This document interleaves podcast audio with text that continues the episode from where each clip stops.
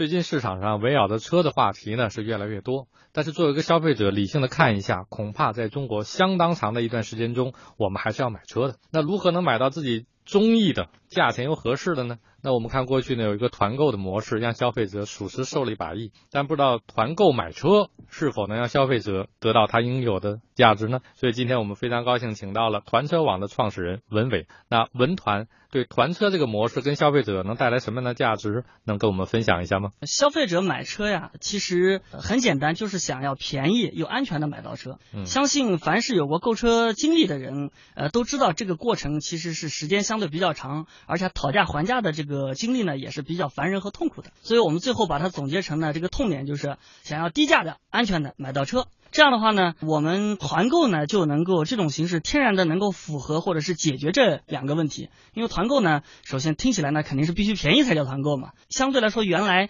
呃之所以不安全，是因为一个消费者去买车的过程当中，往往他面对的不管是四 S 店的销售顾问也好，或者是到外边去找黄牛也好，他都是因为一对一基于信息不对称的情况之下被骗的。而团购的人多之后呢，他会觉得相对来说这个信息不会不对称，然后呢人多不会被骗啊，这是一个好处。文团，刚才就像子峰讲的，在您这个位置上来做我们这个聊天节目的这个嘉宾啊，有很多是和车有关系的，租车啊什么已经我们已经请了好几波人来了。当然，现在买车还是一个很重要的一个途径。但听刚才文川这样讲呢，我心里其实是有两个疑虑的。第一个嗯就是说，汽车是耐用消费品，或者是比较大众的耐用消费品。嗯这个行业呢，我们从很早就开始听到过有团购买车、团购买房，都是这种大众消费品的。可是从我的观察来讲，这两年发展的并不是很好，这个没有成为一个很大的一个潮流，至少没有个成为一个很大的潮流。好像很多人买车都是冲着团购去买车的，很多人还是自己去 4S 店买的。这是我第一个我的观察或者我的感觉。第二个呢，是这个从几年前开始，这个所谓的团购这件事情在中国风起云涌，一直到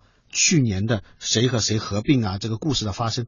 团购这件事本身，从我的观察来讲，也在从巅峰的状态一点点在往低谷的状态走。所以你看，一个是耐用大宗消费品的一个消费模式，一个是团购本身的这个业务模式，也在从巅峰慢慢的往低下走。所以其实我对团车这件事情还是蛮感兴趣的，因为这两个疑虑如果不解决的话，从我一个普通的消费者角度来讲，我还很难说服自己说我买个车和别人一样去团吧，这件事情还是摆在我们面前的。刚才您第一个疑虑呢，其实我认为这是消费者对呃大宗消费品的一个认知，不管买房或者买车，或者是哪怕出去团一顿饭也好，它其实，在互联网上呢，因为这个通过信息的比较更透明，然后呢，这个交易效率更高，它能够获得利益，然后呢，说白了，这帮消费者呢都是一个价格敏感型的。但是呢，团房和车不同的是，因为这个太大宗了，所以说呢，他很难对互联网上的这种简单的信息产生足够的信任感，嗯让他能够付这个钱。嗯所以说呢，他基于这样一个很很高的门槛，才会引起了消费者说啊，我可以团一顿饭，大大不了那个吃坏了肚子，或者团了一件衣服，是吧？大不了就退了货。对因为这个啊损失成本百八十很低嘛，对，这成本本很低的。啊但是车和房他觉得这个是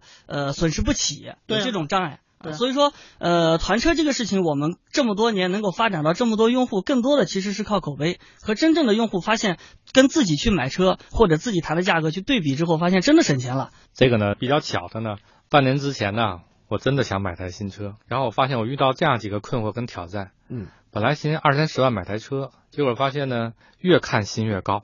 就总是发现有些更好的车、更好的功能出现在挑战你，对吧？这是一个。二一个呢，我认为这个信息还是不对等。因为我发现，同样一个品牌的型号，当我去不同 4S 店或者不同区域去问的时候，这个价格和它的售后的配套服务和赠送这些服务是有偏差的，这个心里就没有底了。所以呢，这个关于这个品类的选择啊、信息的对等啊，这个呢，作为一个消费者来说，识别起来，尤其在谈判上啊，这些 4S 店这些销售经理，我认为真的很强，弄来弄去弄得你就有点招架不住的感觉而且。你一个人在那里其实很难谈判的。嗯。我的感觉呢和子峰差不多，就是我现在从手机啊，从各种渠道也会看到那个汽车的价格信息嘛，有的时候会标一个叫说什么出厂价还是什么价，下面说我打多少多少折，嗯。有的打的还挺多的。其实那个时候我对那个东西反而是还是确实有疑虑的，对。我不知道他那个打折的原因。第二个呢，我不知道他打那个折到底对我来讲合适不合适。第三个呢，就是这个事情本身这个信息的真伪，我其实很难被判断。嗯，而且它越打折吧，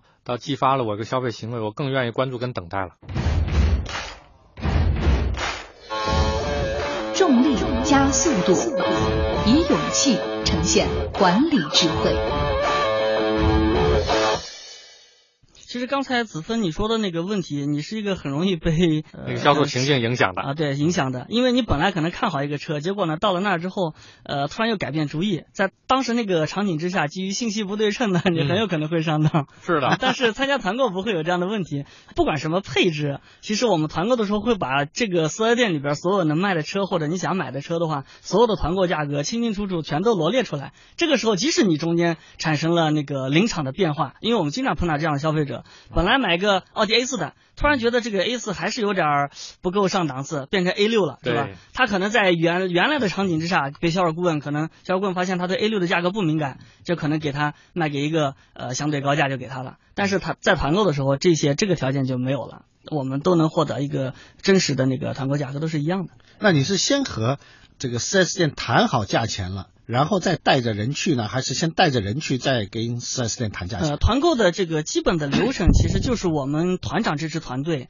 他先要拿着消费者已经初步获得的这个需求，嗯、初步获得的消费者的需求，去跟四 S 店去做谈判。因为他其实就是模拟了消费者去谈店的这一个场景，他去一个一个去谈，只是呢他更专业，因为他知道整个市场上呃厂商的这个商务政策，知道每个店它里边的库存的那个情况，以及它的那个任务完成情况，以及现在行情的波动，他是一个信息对称者，然后去谈判拿到了一个好的价格，相当于他带消费者完成了讨价还价的这样一个工作。那在这里我倒有一个疑惑哈，你看这里边是团结起来力量大，这个消费者来说是个利好的。但从你的盈利模式，你赚的是谁的钱呢？这个钱我们是赚的是商家的服务费。那我就有这疑惑，那四 S 店的服务，四四 S 店的，甚至包括厂商的。从你的盈利上来说，你当然希望卖的贵一点，这会影响你的收入啊。如果消费者买的便宜，岂不影响了你的收益？呃，这个可能是误解了啊。啊。呃，首先呢，我们那呃拿到这个服务费跟这个成交的价格首先没有关系，如果有关系就变成我们吃差价了。没错。哦、就其实四 S 店里边除了卖呃车的销售部门以外，它另外是有一个市场拓展部门的，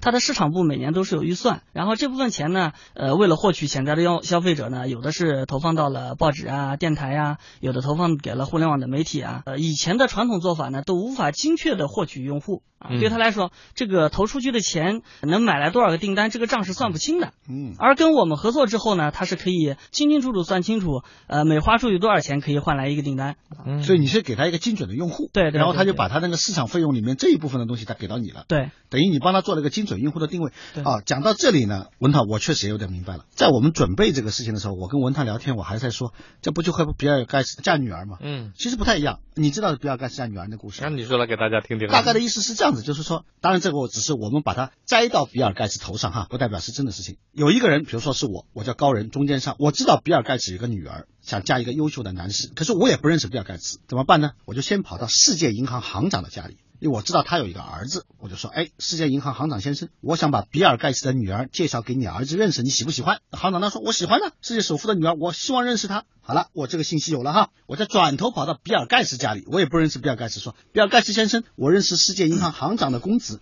我把他公子介绍给你女儿，你喜不喜欢呢？比尔盖茨说啊，可以啊，你看，我就作为一个所谓的平台或者媒介，把两头拉在一起了。我本来以为。他那个团车也是做这样的事情的，跑到 4S 店说：“哎，我手里有一大帮客户，我帮你把客户拉来，然后跟你谈的差不多，再啪跑到我客户那里说，我认识那个 4S 店的人，我可以把你那个价钱拿下来。”我觉得他原来是起这么一个作用，但是我听文团刚才这样讲，我觉得不太一样。他那个团购起了两个作用，第一个对 C 端对那个客户端来解决了效率的问题，解决了价格透明的问题，也解决了你一个人面对一个 4S 店你那个交易能力问题，嗯，不足交易能力不足的问题。那反过来对 4S 店呢？它其实是解决了个精准用户的一个引领的问题。嗯，那互联网的语来说就是导流了，导流吧？对，这两个放在一起，那就不是比尔盖茨三女婿了，你是实实在在的为双方创造了一个双方都要有的那个价值，那个我这么理解。嗯，今天整个汽车交易市场，尤其是像四 S 店，库存压力特别大，所以说我们不是给它带来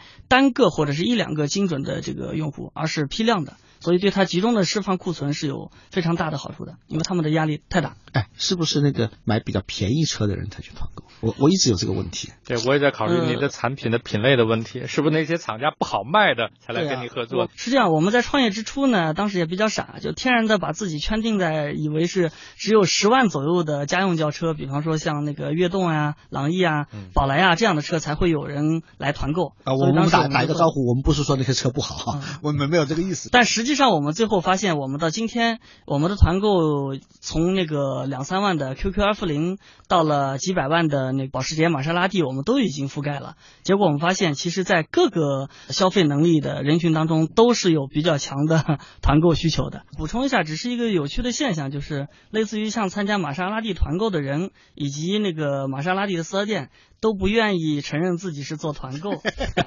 啊，都是让我们必须是以赏车的名义来做啊，赏车，对这个高大上。相反是个买十来万家用车的消费者，便宜之后呢，愿意到处宣扬自己是参加团购买的，建议大家都去团购。对，你看这是很有趣的一个心理现象，是吧？消费心理的问题是是要便宜的，但是我又希望用一个很好的途径去完成，所以它不是一个，我现在真的明白，它不是一个比尔盖茨家女儿的故事，它是真正的为双方都创造了很多的价值，而且它能落地。